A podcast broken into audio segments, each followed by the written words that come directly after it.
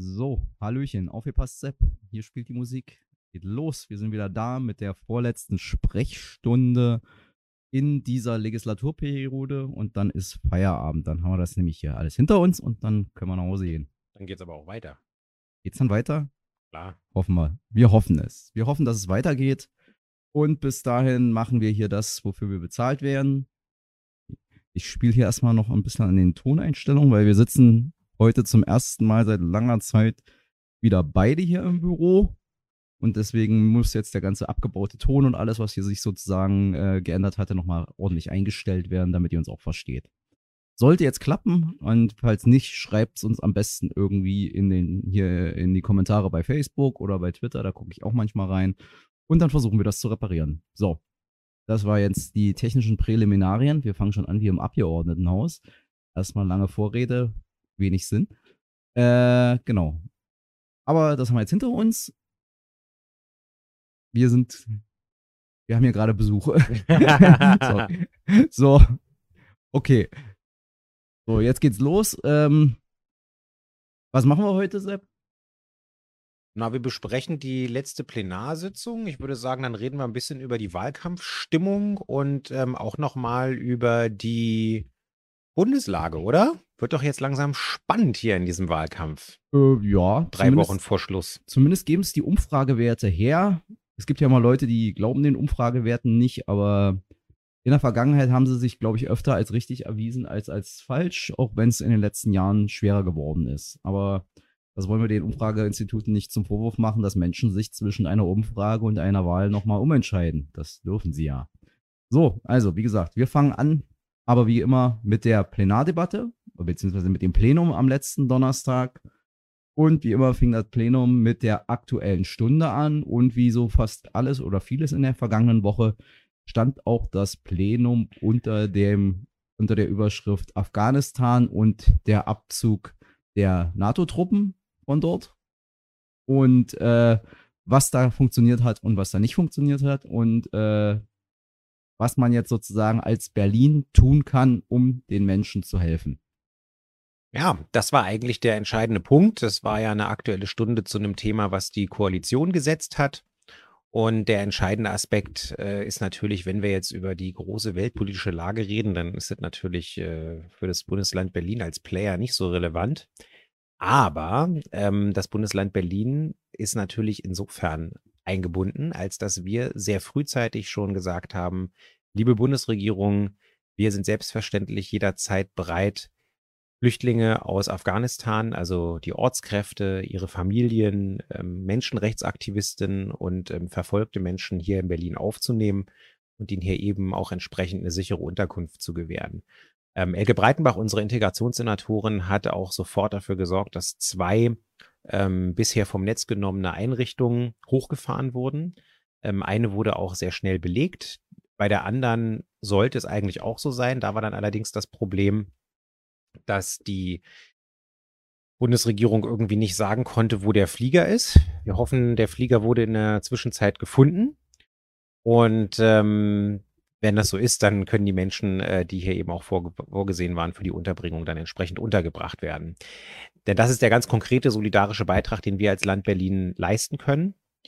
Und ähm, das ist uns auch einfach wichtig, denn ähm, Elke hat es auch völlig zu Recht in der in der Frage äh, in der in der aktuellen Stunde gesagt ähm, wer internationale Solidarität einfordert und den Schutz von Menschen einfordert, der muss natürlich im Zweifelsfall eben auch bereit sein, die Leute ähm, bei sich zu Hause unterzubringen, sicher unterzubringen. So, offensichtlich hat der Genosse Heuer, der hier draußen ums Büro schleicht, äh, ein ganz dringendes Anliegen, weil jetzt klingelt ich, er sogar ich, ich sag schon. ihm mal kurz, dass er stört ich, und dass er dann vielleicht später wiederkommt und du. Äh, aber sei, aber sei freundlich. Äh, sag ihm, dass wir hier eine, eine, eine Videoaufnahme machen und so weiter. Sehr gut. Pass auf die Kabel auf. Ja, ihr seht also hier volle Action im Wahlkreisbüro. Ähm, ein ein ein Aspekt, der auch noch besonders wichtig war, ähm, der in der Debatte auch eine Rolle gespielt hat, war, wie unterschiedlich dann doch, ich sag mal, Solidarität oder auch christliche Nächstenliebe an der Stelle ausgelegt wird. Es ist nämlich so gewesen, dass ähm, der Bezirk oder im Bezirk Marzahn-Hellersdorf, nämlich dort, wo eine der beiden Einrichtungen, von denen ich gesprochen hatte, ähm, hochgefahren wurde, wieder innerhalb von 24 Stunden, ähm, in dem Wahlkreis des ähm, CDU-Abgeordneten Christian Greff liegt. Und der hat doch tatsächlich einen Brief an die Haushalte äh, in der Umgebung der Flüchtlingsunterkunft äh, geschrieben, hat dort gegen die Reaktivierung dieses Standortes polemisiert und, was noch viel krasser ist, gesagt, dass er allen Menschen, also allen Nachbarn, die gegen die Inbetriebnahme oder Wiederinbetriebnahme dieser Flüchtlingsunterkunft klagen wollen, tatkräftig unterstützen wird. Moment. Und, und er war so unehrlich, er hat in dem Brief nicht geschrieben, dass das, worum es da tatsächlich geht, also dass das eine Notunterkunft für evakuierte Ortskräfte ist, sondern er hat sozusagen den Eindruck erweckt, man nimmt die jetzt einfach mal so wieder ins Netz. Genau. Und das, äh, muss ich euch sagen, hat wirklich dem fast den Boden ausgeschlagen.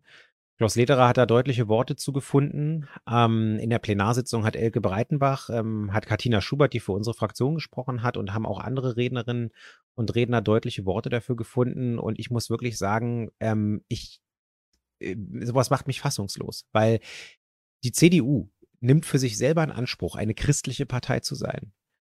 Und ähm, eines der wichtigsten christlichen Gebote lautet, liebe deinen Nächsten wie dich selber.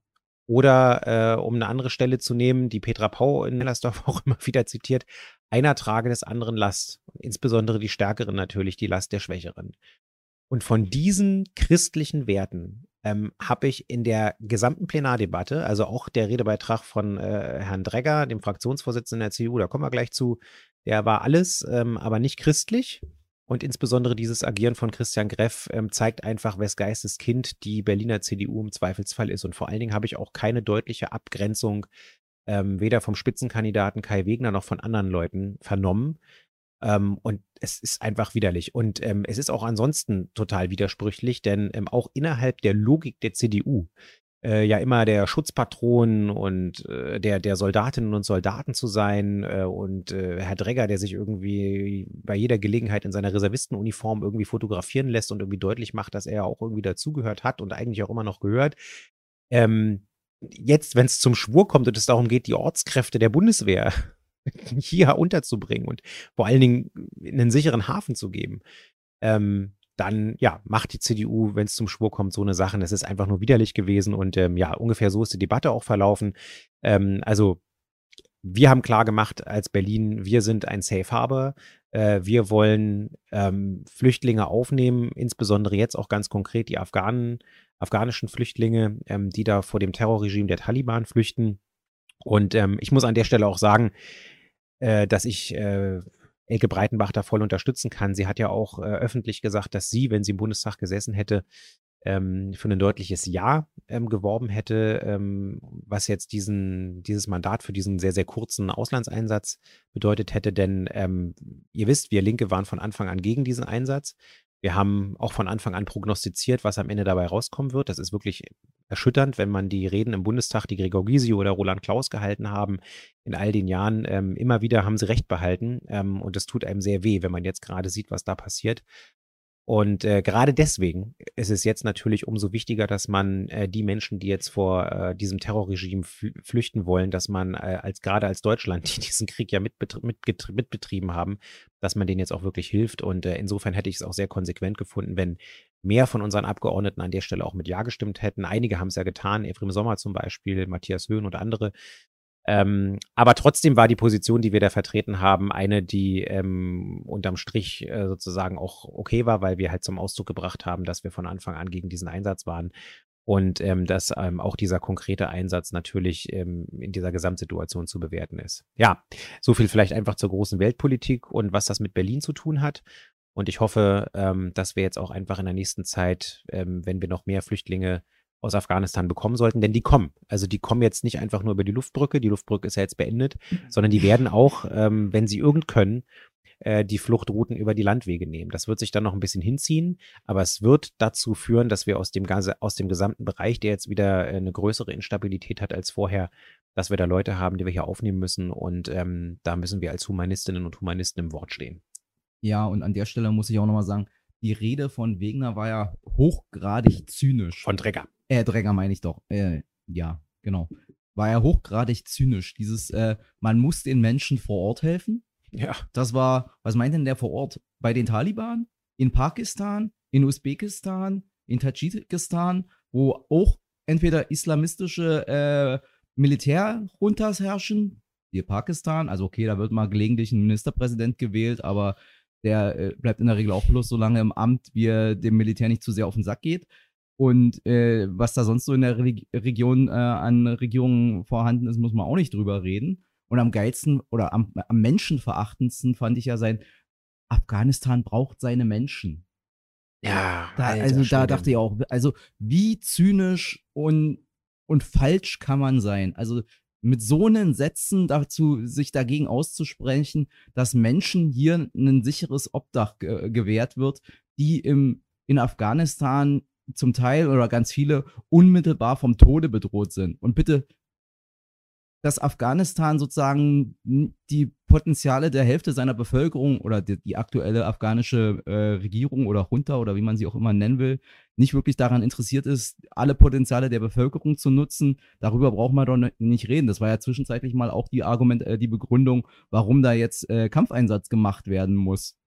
Scheint ja inzwischen auch nicht mehr zu gelten. Also diese, dieses hin und her zwischen den Begründungen und, äh, und, und diese Beliebigkeit in, in, in den Werten, für die man angeblich äh, streitet, da braucht man sich auch nicht als äh, Politiker wundern, wenn Menschen äh, nicht mehr an Politik glauben, beziehungsweise äh, an der Ehrlichkeit von Politikern grundsätzlich zweifeln, wenn man sich so hinstellt und so eine Reden hält. Ja.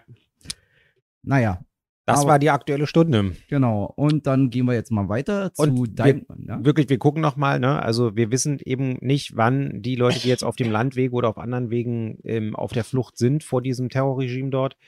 Ähm, wir werden möglicherweise in die Situation kommen, im Verlauf des Herbsts ähm, oder im Winter, dass wir hier tatsächlich wieder mehr Afghaninnen und Afghanen unterbringen müssen, die eben auf der Flucht sind vor den Menschenrechtsverletzungen, die ihnen dort drohen oder das Leben, was sie möglicherweise verlieren könnten. Insofern ähm, werden wir das hier, wenn es soweit ist, äh, dann auch nochmal weiter besprechen, weil es kann sein, dass wir wieder auf die Solidarität in der gesamten Zivilgesellschaft Berlins angewiesen sind, wenn es darum geht, konkret Menschen, die hier ankommen, ähm, Unterstützung zu gewährleisten.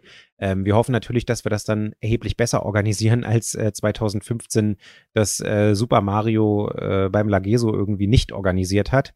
Ähm, das ist völlig klar. Wir bereiten uns jetzt so gut wir können darauf vor.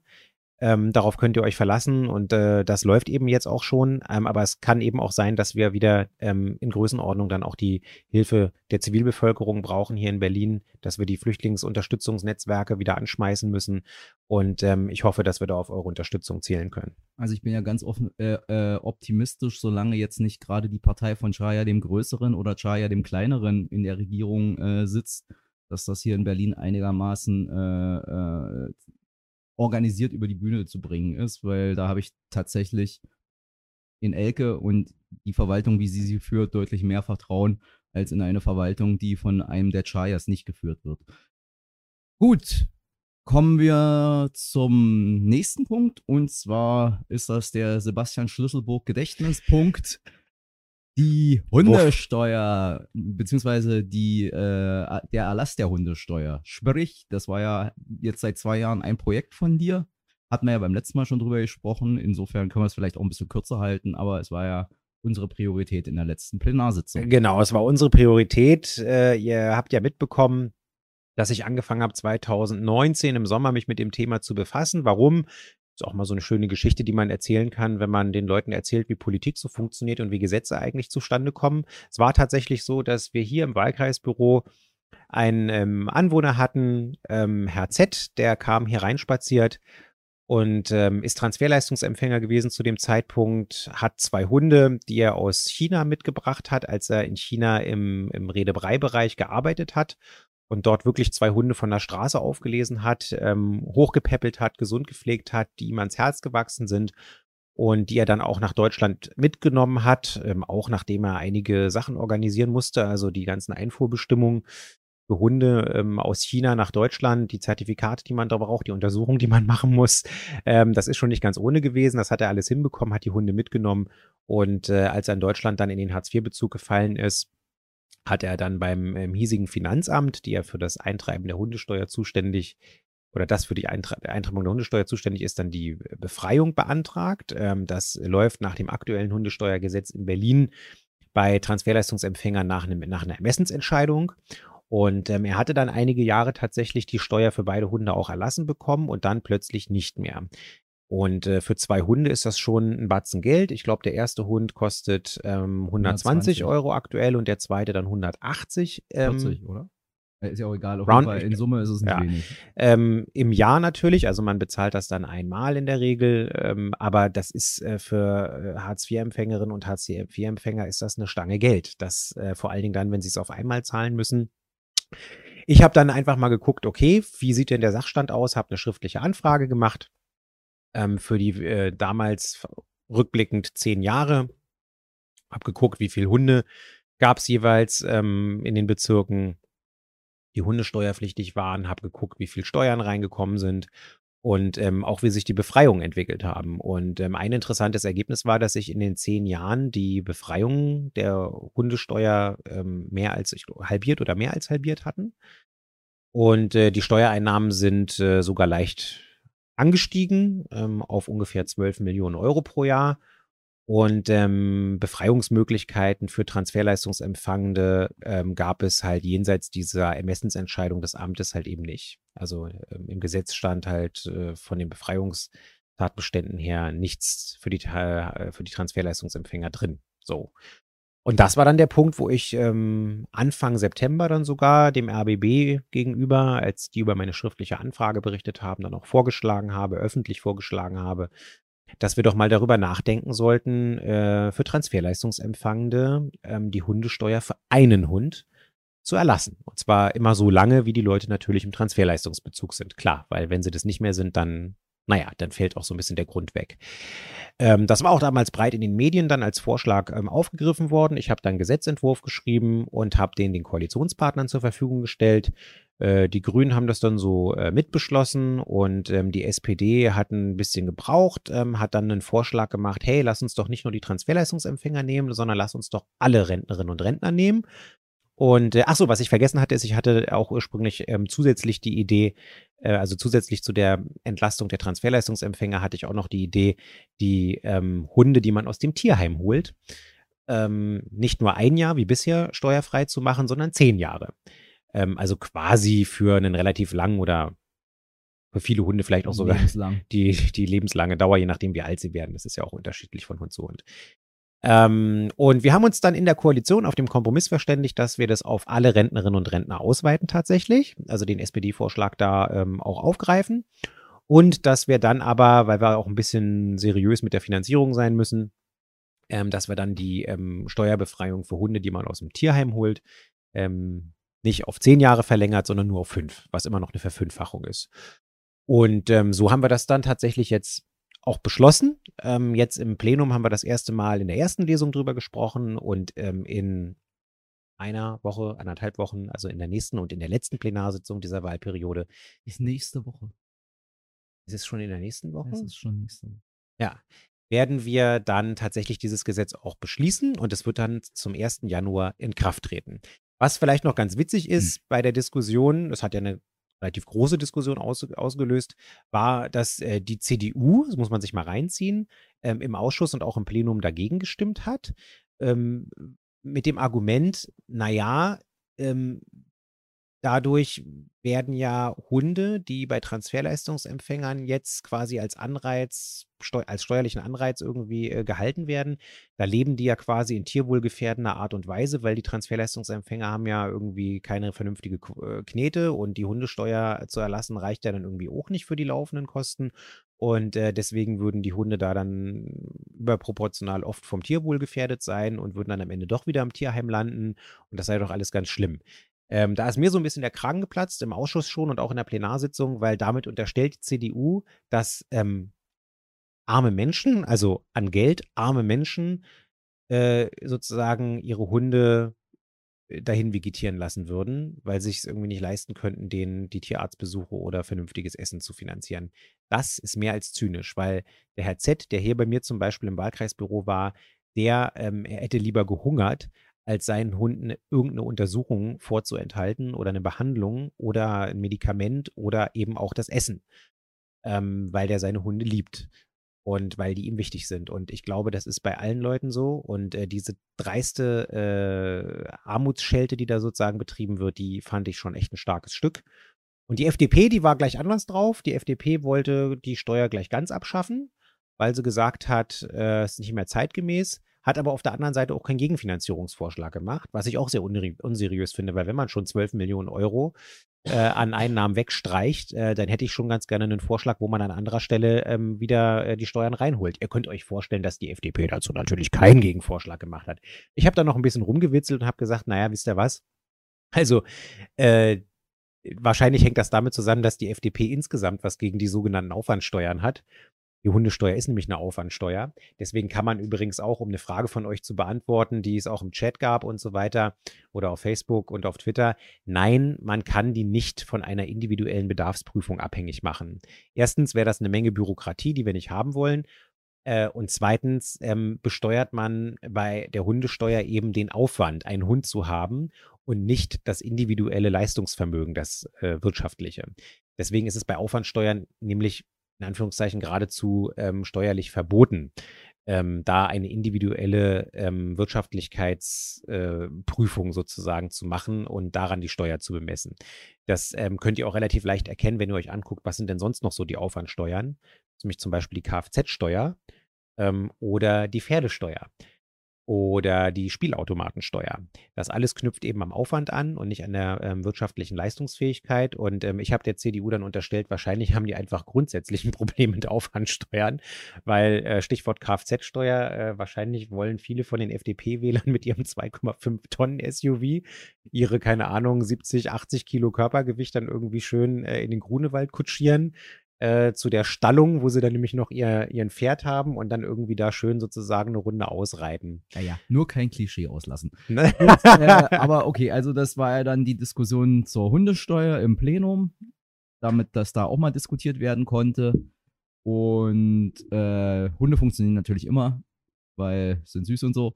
Aber tatsächlich ist es halt auch gerade in der Pandemie jetzt so gewesen, dass Hunde für viele Menschen, die allein waren und allein sind, oft der einzige Begleiter sind und äh, deswegen ist sozusagen die Grundidee, die Urspr also urspr ganz ursprünglich stand mal hinter der Hundesteuer auch Pandemiebekämpfung beziehungsweise Seuchenkontrolle und dann noch ein bisschen später tatsächlich auch so ein bisschen äh, die die äh, Vermögens, äh, also die Vorstellung, wer, wer sich einen Hund leisten kann, ist reich da sind wir ja nun inzwischen deutlich weit von weg und für viele Menschen in unserer Stadt ist der Hund der einzige Begleiter und das einzige Lebewesen, mit dem sie sozusagen regelmäßig und enger in Kontakt haben. Und ich finde, da ist das schon okay, wenn man sagt, dann macht man, da sagt man halt, das soll nicht nur den vorbehalten sein, die, äh, denen es besser geht im Leben, sondern auch gerade denen, die es vielleicht nicht so einfach haben im Alltag. Und wie gesagt, nächste Woche wird es beschlossen und dann gilt es ab nächstem Jahr. Sehr schön. Gut, dann haben wir noch, äh, wir, wir, wir machen ja nicht nur mit äh, Hunden, sondern wir machen, wir machen auch viel mit Menschen. Und äh, eine andere Priorität letzten Donnerstag war eine von unserem, also ich habe ihn jetzt zwar anderthalb Jahre nicht mehr im Büro gesehen, aber theoretisch sitzen wir ja mit ihm in einem Büro von Tobias Schulze, eines seiner äh, Anliegen und äh, Gesetzespakete, nämlich das Wissenschaftsstärkungsgesetz. Ah, ein schöner Titel, oder? Ja, wahrscheinlich. Ja. Also da es handelt sich natürlich um eine Novelle des Berliner Hochschulgesetzes, aber ihr wisst, wie man das macht. Äh, man gibt Gesetzen, Änderungsgesetzen natürlich einen reißerischen Titel, um klar das Programm vorzugeben. Genau. Und wie wollen wir denn jetzt die Wissenschaft stärken? Ja, also man muss dazu sagen, der Entwurf äh, ist natürlich in der Koalition verhandelt worden und ähm, auch mit dem Wissenschaftssenator Herrn Müller und seinem Staatssekretär Herrn Krach zusammengearbeitet worden, ins Parlament eingebracht worden. Und dann gab es aber wirklich nochmal im Parlament ganz wesentliche ähm, Verbesserungen. Ähm, ich will vor allen Dingen eine nennen, weil das war auch die, die im Plenum so ein bisschen am umstrittensten war. Und das war, ähm, ja, wie soll ich sagen, das Maximum, was ein Bundesland rausholen kann bei der ähm, Beschränkung der Befristung und Kettenbefristung nach dem Wissenschaftszeiteinteilungsgesetz Arbeitsgesetz. Heißt so? Ja. So äh, ungefähr. Auf Bundesebene. Ähm, weil ihr kennt das, ähm, seitdem dieses Gesetz gilt, ist es so, dass im akademischen Mittelbau, also bei den Wissenschaftlerinnen und Wissenschaftlern unterhalb einer Professur, an den Hochschulen ähm, lehren und ähm, forschen, ähm, dass die tatsächlich in prekären Beschäftigungsverhältnissen ähm, sind, weil sie zum einen erstens nicht ganz so viel schrecklich Geld verdienen. Also, weil wenn man da so eine ähm, Postdoc-Stelle hat, also dat, äh, da kann man alleine eine Familie nicht von durchbringen, will ich mal sagen. Ähm, und ähm, äh, vor allen Dingen ähm, sind die Stellen halt eben äh, befristet. So. Und das ist ein Problem. Ähm, es wurde immer argumentiert, ja, das muss befristet sein, damit es halt irgendwie auch Stellenfluktuation geben kann und auch weitere Leute eine Chance bekommen können, dann irgendwie in der Wissenschaft tätig wegen zu sein. Wegen der Innovationsfähigkeiten, wegen, ja, weil die Leute auf festen Stellen. Genau, die sind nicht innovativ, Leute. Was geil ist, wenn sowas äh, Professoren und äh, Uni, Unidirektoren auf ihren im Prinzip unkündbaren Stellen sagen. Genau. Da denke ich mir aber auch, na ganz toll, dann führen wir am besten da die äh, Befristung ein, mal sehen, wie, ob, ob sie das immer noch so innovationsnützlich ja, finden. aber Hassan, die sind doch deswegen so innovativ, weil sie total viele Drittmittelanträge schreiben, die bewilligt werden und dann holen sie Drittmittel rein und äh, da sind sie doch auch mega innovativ und, und ach, dieses Drittmittel äh, Betting Average ist doch total wichtig heutzutage. Ach ja, ihr seht, wir driften ein bisschen ab. Also lange Rede, kurzer Sinn. Äh, um es deutlich zu machen, ähm, Berlin geht so weit, wie ein Bundesland da gehen kann, äh, um im akademischen Mittelbau mit dieser Befristungsscheiße einen, äh, ne, da einen Schlussstrich drunter zu ziehen, um den Leuten irgendwie auch eine Sicherheit zu geben, eine, eine Perspektive zu geben. Und äh, wir sind fest davon überzeugt, dass das dann eben auch, ihr habt ja auch den, den, unter dem Hashtag Ich bin Hanna die Diskussion mitbekommen, die da auch wirklich bundesweit zugelaufen ist und auch gewisse Aufmerksamkeit erregt hat. Und das ist wirklich jetzt ein Punkt, wo wir glaube ich, bisher von den Bundesländern am weitesten gehen. Die Opposition meint auch sogar äh, über die Grenze des Zulässigen hinaus, äh, weil es ja vom Bundesgesetz äh, dem Grunde nach vorgegeben wird. Ähm, da werden wir mal sehen, ähm, ob die den Mumm haben zu klagen. Ähm, ich bin mir sicher, dass wir da sozusagen gut aufgestellt sind. Und das Entscheidende ist, dass wir wirklich im Mittelbau den Leuten auch eine Perspektive geben wollen, dass sie äh, gerade irgendwie auch mit einer gesicherteren Zukunftsperspektive eben viel ruhiger und entspannter also ihre Forschung betreiben können. Ähm, und ich muss auch sagen, das ist echt nicht unwichtig, ne? weil wir haben äh, Situation, dass ähm, gerade die Leute aus dem Mittelbau sehr viel von den Lehraufgaben wegtragen de facto. Also ich kann das nur für den Bereich Rechtswissenschaften sagen. Da sind es viele, viele Leute aus dem akademischen Mittelbau, die die ganzen ähm, Arbeitsgemeinschaften ähm, leiten, die die kleineren Vorlesungen machen und ähm, die ja einfach einen Großteil auch der, der Lehre irgendwie wegtragen und meistens äh, machen die das aber irgendwie, weil sie querfinanziert werden durch irgendwelche Drittmittelprojekte.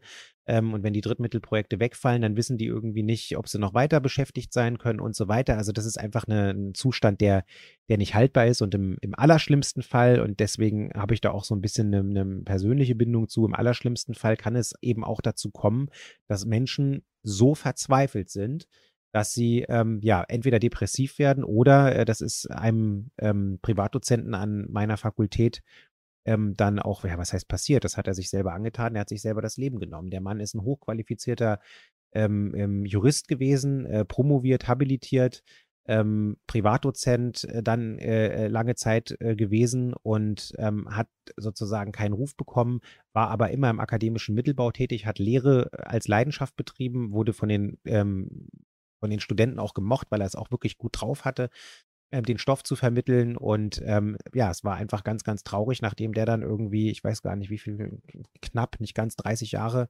äh, von Befristung zu Befristung irgendwie gegangen ist, hat er für sich keinen Ausweg mehr gesehen und ja, hat sich das Leben genommen. Das ist sicherlich ein krasses Beispiel. Ähm, aber es zeigt halt eben, ähm, wozu äh, sowas führen kann. Und deswegen, ähm, ja, ist das ein ganz wichtiger Punkt in diesem Gesetz gewesen. Ja. Oder immer noch. Ja. Aber schön, dass wir da sozusagen auch an der Stelle die Möglichkeiten versuchen zu nutzen, die uns gegeben sind als Land. Ist ja immer so ein bisschen gerade im Wissenschaftsbereich auch sozusagen immer so eine Frage, was hat das Land noch für Kompetenzen, was hat der Bund für Kompetenzen. Aber ich sag mal so, damit sind wir im Prinzip auch mit den konstruktiven Teilen der letzten Plenarsitzung weitestgehend äh, durch, weil ansonsten muss man feststellen, lief da vor allen Dingen von Seiten der Opposition äh, sehr viel, äh, also die haben sich wieder mal darauf besonnen, dass sie äh, am Anfang der Legislaturperiode mit viel Krawall und Klamauk eingestiegen sind und haben sich wahrscheinlich gedacht, naja, dann äh, machen wir es mal rund und steigen auch wieder mit viel Krawall und Klamauk aus dem äh, aus der Veranstaltung aus, weil das, was da stattfand, war sehr viel Krawall und Klamauk. Und 26,9 XY, was?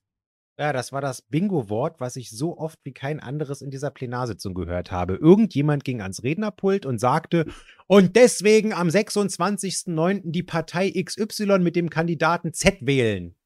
Ah, ja, genau. Ja. Wobei, einer hat es ja wirklich mit Stil durchaus gemacht, weil der hat das sozusagen, da hat man deutlich gemacht, gemerkt, er macht es jetzt nur, um sozusagen die, die Absurdität der ganzen Debatte zu dem Tagesordnungspunkt, ich glaube, es war der Antrag der AfD.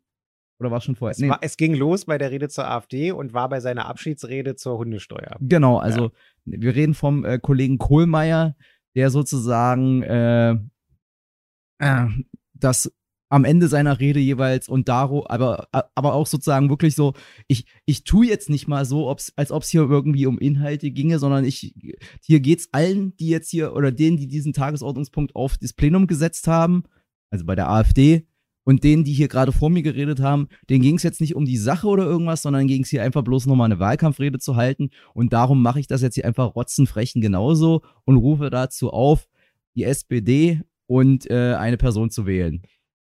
Und zwar so mit einem breiten Grinsen. Dolores Umbridge. Äh, Franziska Giffey. Äh, Dr. Franziska. Ah, ich komme durcheinander. Ja, auf jeden Fall, das, das war sehr unterhaltsam, vor allen Dingen, weil, und das, da, also das war dem, das war dem Genossen Kohlmeier auch, glaube ich, ein innerer äh, Bundesparteitag, weil dann der, die, die Heulsuse von der äh, AfD, die das ja, wie er völlig richtig festgestellt hat, öf schon öfters gemacht hat in der Legislaturperiode, sich sofort getriggert fühlte. Also dafür, dass die uns Linken immer vorwerfen, dass wir so Jammerlappen sind, sind die eigentlich ganz schön viel am Rumheulen in dem, Play in dem Parlament. Ja. Und Herr äh, Woldeit war es, glaube ich, der dann sozusagen vorsprang und nochmal ganz deutlich machen musste, dass das alles gar nicht so ist und dass der Genosse Kohlmeier total gemein zu ihm ist und dass er das jetzt mal bitte wieder richtig stellen möge und womit er in seiner äh, intellektuellen Unterausstattung natürlich dem Kollegen Kohlmeier nochmal die, Anlass, äh, die, die, die Gelegenheit gegeben hat, nochmal zwei Minuten zu reden und seinen Wahlaufruf nochmal zu wiederholen. Also das war sehr unterhaltsam. Ja, nee, aber es war tatsächlich auch, also voraussichtlich seine letzte Rede in dem Abgeordnetenhaus. Er tritt ja nicht wieder an. Und ähm, ja, äh, der Sven, der macht es einem nicht immer einfach, aber ähm, mit ihm kann man auf jeden Fall gut verhandeln. Man weiß bei ihm, woran man ist. Ähm, er wusste das bei uns auch. Deswegen ist man auch relativ schnell zu Ergebnissen gekommen. Das äh, fand ich tatsächlich in der Zusammenarbeit immer schön. Und ähm, er hat ja auch mich sogar namentlich nochmal ähm, ähm, erwähnt und sich äh, für die Zusammenarbeit äh, bedankt und äh, auf meine, wie hat er es gesagt, auf meine ähm, hin und wieder stattfindenden Vorlesungen rechtspolitischer Art im so, Ausschuss ja, ja. hingewiesen äh, wo er dann immer gemerkt hat, äh, bei welchen Sachen er im Studium nicht aufgepasst hat. Ähm, offensichtlich hat das äh, den Kollegen Rissmann von der CDU noch ein bisschen stärker beeindruckt, wie wir bei der letzten Rechtsausschusssitzung, nee, bei der vorletzten. Den hat das traumatisiert. Den hat das sogar glaub, traumatisiert. Der, der, nimmt das nicht so interessant, sondern, äh, ich weiß das nicht und der weiß das, Oller Streber. Naja, ist ja auch egal. Also auf jeden Fall, äh, so viel, äh, jetzt kommen wir ins äh, Gossip-Gequatsche, aber also der Svenny hatte voraussichtlich seine letzte Rede im Abgeordnetenhaus nach 15 Jahren und ähm, ähm, ich kann sie euch empfehlen, ähm, hört sie euch an, äh, ist tatsächlich irgendwie ganz schick gewesen. Er hat nicht zur Hundesteuer gesprochen, sondern hat die Redezeit halt eben zur Abschiedsrede verwendet und das fand ich aber auch an der Stelle völlig in Ordnung. Das kann man nach 15 Jahren Parlament dann auch ähm, durchaus mal machen. Ähm, schließlich äh, 15 Jahre lang in dem Abgeordnetenhaus sitzen und äh, das Land sozusagen hier versuchen voranzubringen. Vor allen Dingen, wenn man SPD-Mitglied ist, ist ja auch keine Selbstverständlichkeit. Ja, wahrscheinlich hört er deswegen jetzt auch inzwischen auf. Er hat dann anerk anerkannt vielleicht, ja, das, äh, das Ziel erreicht er in dem Laden dann doch irgendwie eher, eher nicht so. Ja, mal sehen. Ja, gut. Ähm, aber wir kommen vielleicht nochmal tatsächlich zu einem äh, Aspekt, der, wo es auch nochmal irgendwie völlig absurd wurde. Die AfD hatte eine Priorität angemeldet und zu der äh, hatte ich dann auch die Ehre und das Vergnügen, reden zu müssen, ähm, indem sie gleich drei Gesetze der Rot-Rot-Grünen Koalition aus dieser Wahlperiode ähm, durch Aufhebungsgesetz ersatzlos aufheben wollte. Das eine, wenig überraschend, war das Partizipations- ähm, und Integrationsgesetz. Das zweite war mein Baby, das Versammlungsfreiheitsgesetz. Und das dritte war das, ähm, was war denn das dritte nochmal? Reichsstelle? Nee. Ach genau, das Landesantidiskriminierungsgesetz. Hey, Genau. auch ein Gesetz aus meinem Geschäftsbereich. Und ähm, ja, es war völlig absurd. Also dadurch ähm, hat die AfD auch nochmal gezeigt, äh, dass sie halt überhaupt nicht satisfaktionsfähig ist und was sie für ein krudes und merkwürdiges Demokratieverständnis hat, denn äh, sie akzeptiert halt Mehrheiten nicht. Ähm, das haben auch alle möglichen Leute dort deutlich gemacht, die dazu gesprochen haben. Also es hat einfach nochmal unterstrichen, dass das Antidemokraten sind.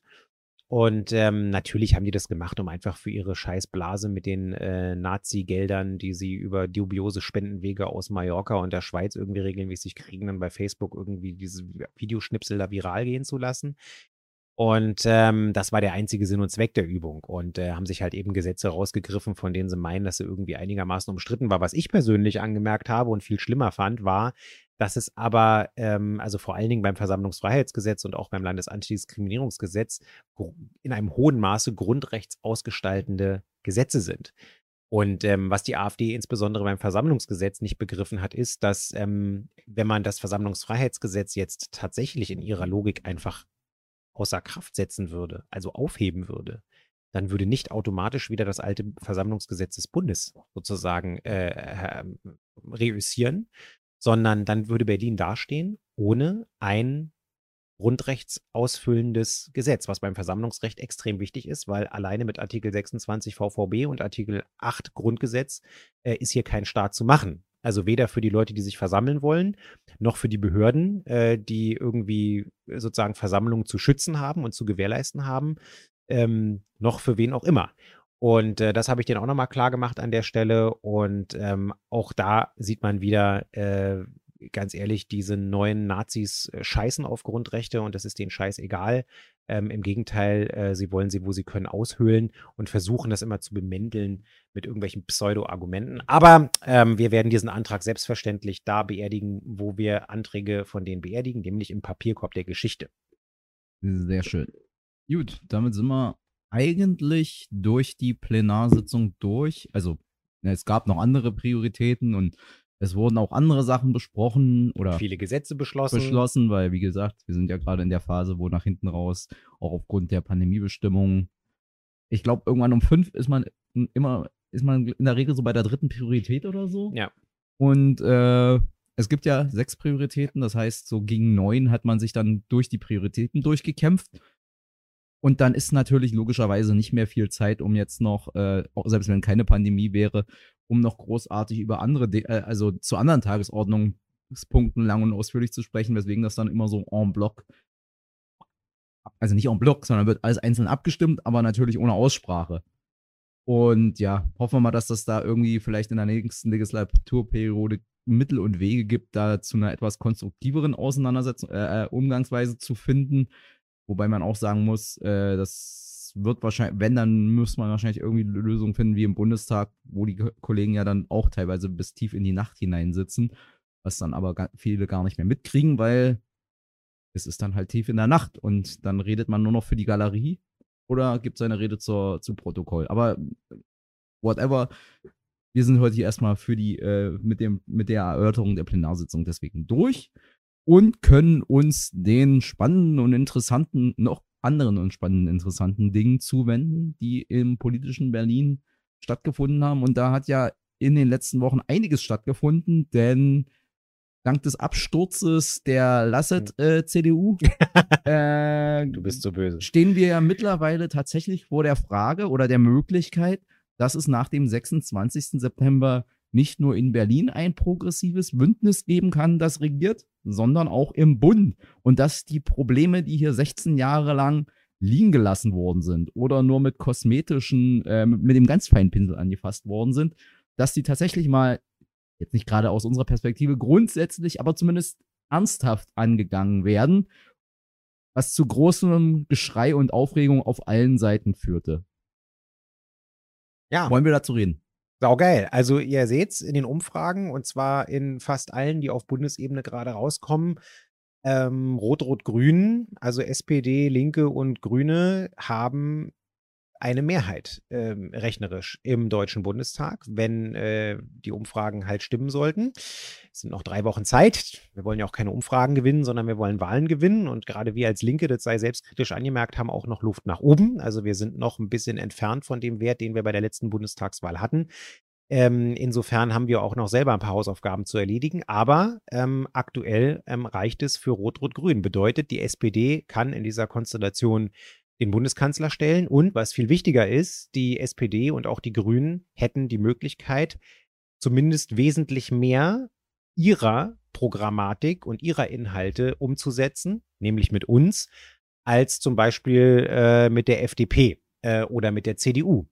Und das ist wirklich jetzt nicht nur irgendeine Spinnerei ist, sondern tatsächlich ernst ist, merkt ihr an der immer mehr Fahrt aufnehmenden roten Socken-Kampagne der äh, CDU und CSU, weil die nämlich verdammt nochmal Schiss haben, dass sie tatsächlich in die Opposition gehen müssen nach 16 Jahren. Und ähm, deswegen äh, ist das hier tatsächlich eine, eine, eine ernsthafte Option.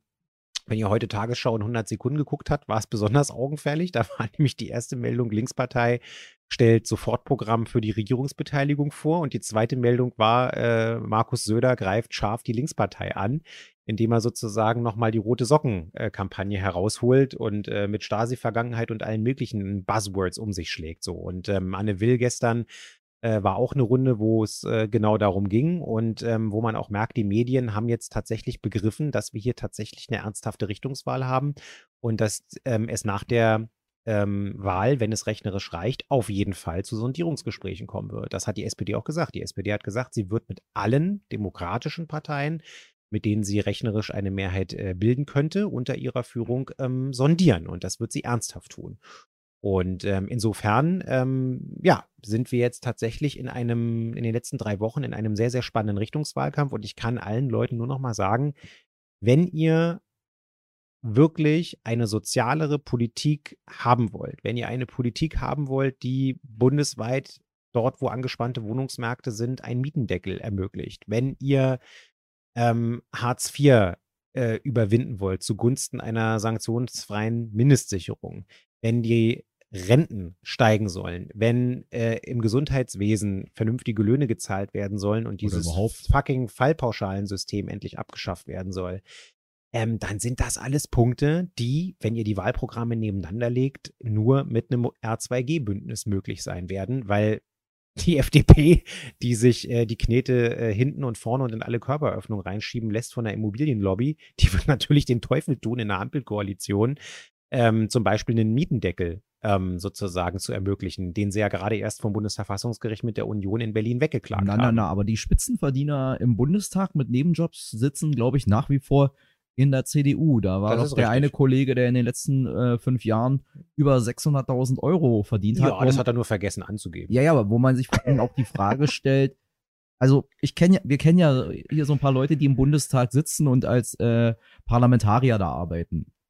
Da fragt man, also was für eine singuläre, was für ein singulärer Genius muss man sein, um die Arbeit, die man als Abgeordneter im Bundestag hat, zu schaffen und nebenher noch so Leistung abzuliefern, dass du dafür mehr äh, oder um die 600.000 Euro kriegst. Das, also da, da finde ich, da ist das. Das ist ein Genie, Hassan. Ja, das, der hat doch, so eine Leistung. Ja. Der ist verschwendet. Der, ja. der muss eigentlich, ich Ja. weiß nicht, der Gott, also vielleicht, ich weiß es. Ich, ich, ich, ich äh, gucke ja gerade so mal oder spiele gerade so Warhammer 40.000. Er ist der God Emperor. Ja, ihr seht, also ähm, äh, es ist krass. Aber das ist übrigens auch ein Grund, R2G zu wählen, weil äh, wir haben im Bundestag schon mehrfach beantragt, ähm, erstens bei der Frage der Nebentätigkeiten äh, zu regulieren und zweitens ähm, insbesondere Parteispenden, sowohl die von Unternehmen als auch die von Einzelpersonen, denen Unternehmen gehören, an Parteien zu verbieten, weil wir keinen Bock drauf haben, dass sich Leute Politik bestellen und kaufen ähm, auch ein weiterer Punkt, ähm, uns stark zu machen. Und deswegen, ähm, ja, wird es jetzt Schrei nicht spannend in den Mikro. letzten, wird es Schrei jetzt spannend in den, ja, ich, Leute, ihr seht, das ist einfach geil. Das ist jetzt die letzten drei Wochen, geht es nochmal um was und das finde ich gut. Der Mehltau ist weg. Und ähm, wir haben tatsächlich einen Richtungswahlkampf und das sorgt eben auch dafür, dass unsere Inhalte natürlich nach vorne kommen, ähm, weil wir jetzt eben auch wieder verstärkt ein bisschen mediale Aufmerksamkeit bekommen. Das ist ja bei uns nicht selbstverständlich, weil wir dann eben unsere Inhalte, die dann eben möglicherweise Inhalte einer nächsten Bundesregierung werden könnten, ähm, eben auch einem breiteren Publikum ähm, kundtun können. Und das ist ähm, eben nicht unwichtig. Ihr wisst ja, wie wir von den Medien teilweise kurz gehalten wurden. Und ähm, äh, ja, jetzt wird es halt wirklich ernst. Geiler Scheiß. Und das ist natürlich auch für Berlin gut, weil ähm, wir hier in Berlin ja auch ähm, eine Visitenkarte dafür sind, dass wir nicht einfach nur dicke Backen und Pose machen, sondern dass wir auch ganz real, wenn wir Regierungsverantwortung haben, in der Lage sind, ähm, tatsächlich handwerklich gute, progressive Politik zu machen.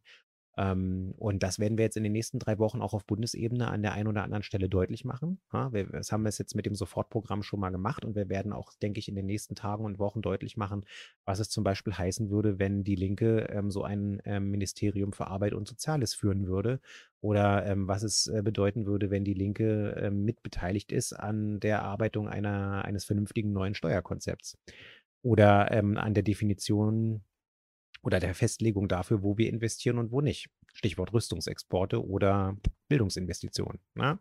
Also, es wird cool. Ja, wo, wobei ich habe mich immer so ein bisschen jetzt gefragt, ob uns das jetzt große, also große Teile des äh, deutschen Journalismusbetriebs irgendwie übel nehmen, dass sie jetzt tatsächlich zum Ende hin noch anfangen müssen, über Inhalte, politische Inhalte zu sprechen und nicht mehr diesen Soap-Opera-Journalismus mit äh, wer hat wo gelächelt, wer hat wo irgendwas im Buch nicht, äh, also äh, irgendein schlechtes Buch geschrieben und äh, wer hat, wer, wer, wer, wer war bockig mit wem und wer mag wen nicht und äh, äh, keine Ahnung, Berlin Tag und Nacht, diese, diesen, diesen Berlin Tag und Nacht Journalismus, so, wo, wo, wo ich mir mal frage, also schämt man sich da nicht noch, Berlin Tag und Nacht?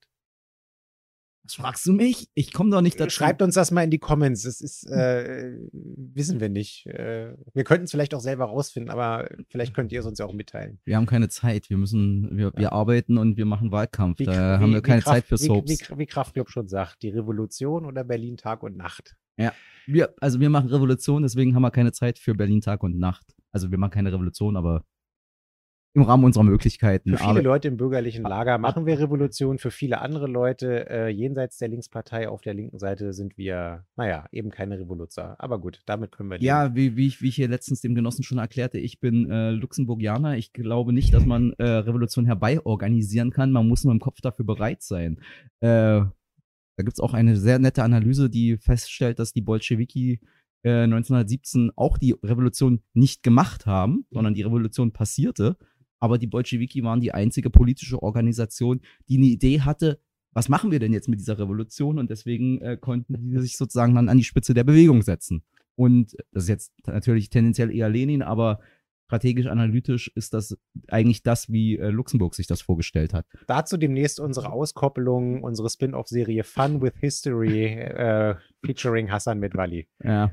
Aber, aber erst in drei Wochen, äh, äh, nee, drei Wochen ist die Wahl. Also sagen wir mal in sechs Wochen, dann haben wir uns soweit erholt, dass wir wieder intellektuell zu größeren Leistungen in der Lage sind. Nachdem wir ablakatiert haben. Ah. So, ja, äh, das war dann also der Ausflug in die Bundespolitik an der Stelle. Und ähm, ja, über Berlin brauchen wir jetzt eigentlich gar nicht so furchtbar viel reden. Da äh, haben wir eigentlich die gleiche Versuchsanordnung wie auf der Bundesebene auch. Franziska Giffey, die ähm, Spitzenkandidatin der SPD, äh, Dolores Umbridge, äh, Dr. Franziska Giffey, um es nochmal zu wiederholen, ähm, blinkt ja auch deutlich für eine sogenannte Deutschlandkoalition, also die GroKo plus FDP. Ähm, die GroKo hatten wir in Berlin schon von 2011 bis 2016. Ihr könnt euch vielleicht noch dran erinnern. Und ähm, wenn ich mich an die Zeit erinnere, dann war es eigentlich auch nur Pleiten, Pech und Pannen, Mehltau und eine Regierung, die gar nicht zu Berlin gepasst hat. Und zwar weder zu den Innenbezirken noch zu den Außenbezirken, um jetzt mal so ein paar äh, pseudo-intellektuelle Verrenkungen von dem einen oder anderen Journalisten hier ähm, kurz zu persiflieren. Ähm, und da, darauf haben wir keinen Bock. Wir haben keinen Bock auf GroKo plus FDP. Moment, also hallo, wenn hier äh, Chaya der Kleinere dabei ist, da wird aber richtig was gerissen. Also. Oh ja, weil der so viel Ahnung hat davon, wie Regieren also, funktioniert hallo, weil er so richtig drauf hat. Willst du jetzt sagen, Sevi hat, äh, äh, kriegt das nicht auf die Reihe? Also, warum plakatiert, also man hat doch das, den Eindruck, außer Sebastian Chaya hat die FDP in Berlin eh kein Programm. Insofern muss Sebastian Chaya auch so eine, so ein verkannter Genius sein. Also, hm? Ja. Wer weiß das? Ja, auf jeden Fall. also muss man sich nochmal seine Reden der vergangenen Jahre anhören. Oh ja, Das ein, waren intellektuelle, hoch, ja. hoch, hoch, Ja. also Festspiele waren das. Ja, Festspiele richtig. waren das, sage ich. Ja, ja, intellektuelle Festspiele waren es, äh, sind hier mir verschlossen geblieben. Aber ja, also die, äh, die Auseinandersetzung, äh, die Richtungsentscheidung, die haben wir auch in Berlin. Ähm, entweder es gibt äh, CDU, äh, äh, SPD, CDU und ähm, FDP ähm, oder es bleibt bei Rot-Rot-Grün. Und wenn man möchte, dass es bei Rot-Rot-Grün bleibt, in welcher Reihenfolge auch immer, und wenn man insbesondere möchte, dass Klaus Lederer äh, in dieser Stadt auch weiterhin Verantwortung zu tragen hat, dann ähm, sollte man die Linke wählen. Und ähm, zwar mit allen Stimmen. Ähm, denn nur so kann man sich sicher sein, dass es halt eben bei diesem progressiven Bündnis bleibt. Äh, bei den Grünen bin ich zwar deutlich zuversichtlicher, aber auch nicht bis zum letzten Ende überzeugt, ähm, dass äh, sie sozusagen ausschließlich Rot-Rot-Grün machen wollen. Ich glaube, äh, denen geht es auch darum, ähm, so viel für sich selber rauszuholen, wie sie können. Ähm, natürlich wollen wir auch für uns viel rausholen, aber ähm, uns geht es tatsächlich in erster Linie, und das seht ihr ja auch gerade daran, ähm, dass wir jetzt hier eben noch bis zum Schluss in der Koalition darauf drängen, unseren Job erledigt zu bekommen ähm, und einfach bis zum letzten äh, Plenartag auch einfach die Gesetze zu beschließen, die wir noch beschließen wollen, gerade wenn es um die Umsetzung des Koalitionsvertrags geht. Und im Moment äh, stellen wir fest, dass insbesondere die SPD aus taktischen Gründen, weil sie nämlich Verhandlungsmasse aufbauen will für nach den Wahlen, ähm, einfach Gesetze blockiert. Ne? Also zum Beispiel die Bauordnung, mit der wir das, äh, die Baugenehmigung beschleunigt hätten und auch die ähm, sozusagen das nachhaltige Bauen verbessert hätten, das ökologische Bauen verbessert hätten. Das haben die einfach knallhart blockiert. Und ich habe dazu bei Twitter ja auch gesagt, äh, äh, die Ablehnung der, äh, der Bauordnungsnovelle baut auch keine einzige neue Wohnung, äh, um auch einfach mal diese Absurdität, die die SPD hier im Wahlkampf von sich gibt, ein bisschen auf die Hörner zu nehmen. Naja, ähm, insofern gilt im Bund wie in Berlin Linke wählen. Jo. Und in den Bezirken natürlich auch, weil Ja. auch da ist in manchen Bezirken vieles liegen geblieben, beziehungsweise da grundsätzlich ist immer besser, Linke zu wählen. Und beim Volksentscheid bitte auch Ja zu sagen. Und ähm, all den Leuten, also 48 Prozent der Berliner, sollen ja nach der aktuellen Umfrage von Infratest DIMAP ähm, den Volksentscheid ähm, vollständig oder überwiegend befürworten. Und ähm, ist jetzt auch kein Geheimnis, dass diese 48 Prozent sozusagen mehr Leute sind als die, die bisher die Linke gewählt haben, auch in Berlin. Ähm, all den Leuten sei bitte nochmal gesagt und sagt es auch allen Leuten weiter, die in irgendeiner Form schwanken. Ähm, wenn ihr beim Volksentscheid mit Ja stimmen wollt, weil euch diese Frage wichtig ist, der Vergesellschaftung der börsennotierten äh, äh, Wohnungsbestände, dann und Wohnungsunternehmen, dann ähm, denkt bitte auch dran, welche Partei die einzige ist, die vom ersten Tag nach diesem erfolgreichen Volksentscheid an auf die Umsetzung dieses Volksentscheides drängen werden und dazu im Übrigen auch schon einen ersten Gesetzentwurf zur Diskussion vorgelegt haben. Das sind nämlich wir. Die Grünen wollen das nur als Ultima Ratio und wollen doch lieber erstmal mit der Wirtschaft an einem runden Tisch kuscheln. Hat ja schon so oft gut funktioniert. Äh, und äh, Franziska Giffey hat in einer undemokratischen Art und Weise äh, gleich gesagt, ganz egal wie der Volksentscheid ausgehen wird, äh, die SPD wird ihn nicht umsetzen. Das sagt nicht nur was über das Demokratieverständnis von Dolores Umbridge aus, sondern ähm, auf. äh, Entschuldigung, sondern ähm, äh, macht eben auch nochmal deutlich, ähm, dass die SPD sozusagen, äh, wenn man die wählt, äh, dass man in dieser Frage dann gar nichts zu erwarten hat. Also auch wir diejenigen, die als einzige Partei, leider muss man sagen, ähm, vollständig hinter diesem Volksentscheid steht. Okidoki. Das war dann passend zur aktuellen, äh, zur Zeit, äh, eig- eigentlich ein guter Schluss. Nochmal, Ja, geht wählen, geht, zur Volks, äh, geht zum Volksentscheid. Inzwischen habe ich übrigens auch mein, meine Wahlbenachrichtigung erhalten. Insofern, ja. Haben wir noch irgendwas? Eigentlich nicht, oder? Nö, wir gehen jetzt raus, machen noch einen Infostand. Wir Mhm. machen in jeder freien Minute zurzeit Infostände. Am Wochenende hatten wir eine coole Tour äh, mit unserem rollenden, mit unserer rollenden Bar durch die ähm, drei Parks in meinem Wahlkreis, den Fanpool-Park, den Rathauspark, dann waren wir noch kurz äh, vorm Ringcenter und dann waren wir zum Abschluss im Stadtpark. Und ähm, das war wirklich cool. Wir hatten coole Gespräche, wir hatten ähm, auch einfach selber Spaß, haben Musik gehört, haben ein bisschen getanzt. Das war, glaube ich, echt eine coole Sache. Und was mich am meisten gefreut hat, wir hatten auch eine, die kam auf uns zu, das war im Rathauspark und die sagte, Herr Schlüsselburg, äh, äh, ich folge Ihnen schon ganz lange auf Instagram und äh, es ist ganz toll, was Sie machen. Und äh, dann äh, wollte die auch sofort beitreten. Ähm, klasse, also davon können wir mehr gebrauchen. Ähm, ich kann nur sagen, es macht Spaß mit euch und ähm, ja, kommt vorbei, wenn ihr uns seht, quatscht uns an, ähm, hier digital oder auch im Real Life. Genau. Und damit sind wir dann auch wieder bei dem äh, obligatorischen Aufruf. Bitte kommentiert, gebt uns Hinweise, liked. Und äh, ab Freitag, wenn ich es schaffe, äh, ist dann alles wie üblich äh, bei YouTube oder als Podcast online und dann könnt ihr euch das nochmal anhören, wenn ihr es verpasst habt. Und wenn ihr es euch gerade jetzt anhört, äh, dann habt ihr alles richtig gemacht. und wenn ihr beim Podcast hört, bitte auch noch bewerten, denn die Bewertungen sorgen auch dafür, dass uns vielleicht ein paar mehr Leute, wir geben ja kein Geld für Werbung aus. Moment, äh, da fällt mir ein, da haben wir doch gerade bei, bei, bei, bei der Haustürwahlkampf, hatten wir doch da der, der, der eine Junge, der gesagt hat, er kann Stimmt. das gar nicht verstehen, dass wir nur 16 Abonnenten bei YouTube haben. Ja, Seht ihr mal, die, die, die, Jugend, die Stimme der Jugend. Also folgt uns bei YouTube, äh, damit, wir nicht, damit wir nicht auf unseren 16 äh, Followern sitzen bleiben. Alles klar. Na denn, wünschen wir euch noch einen schönen Tag und wir gehen jetzt Wahlstand machen. Tschüss. Äh, Wahlkampfstand machen. Tschö.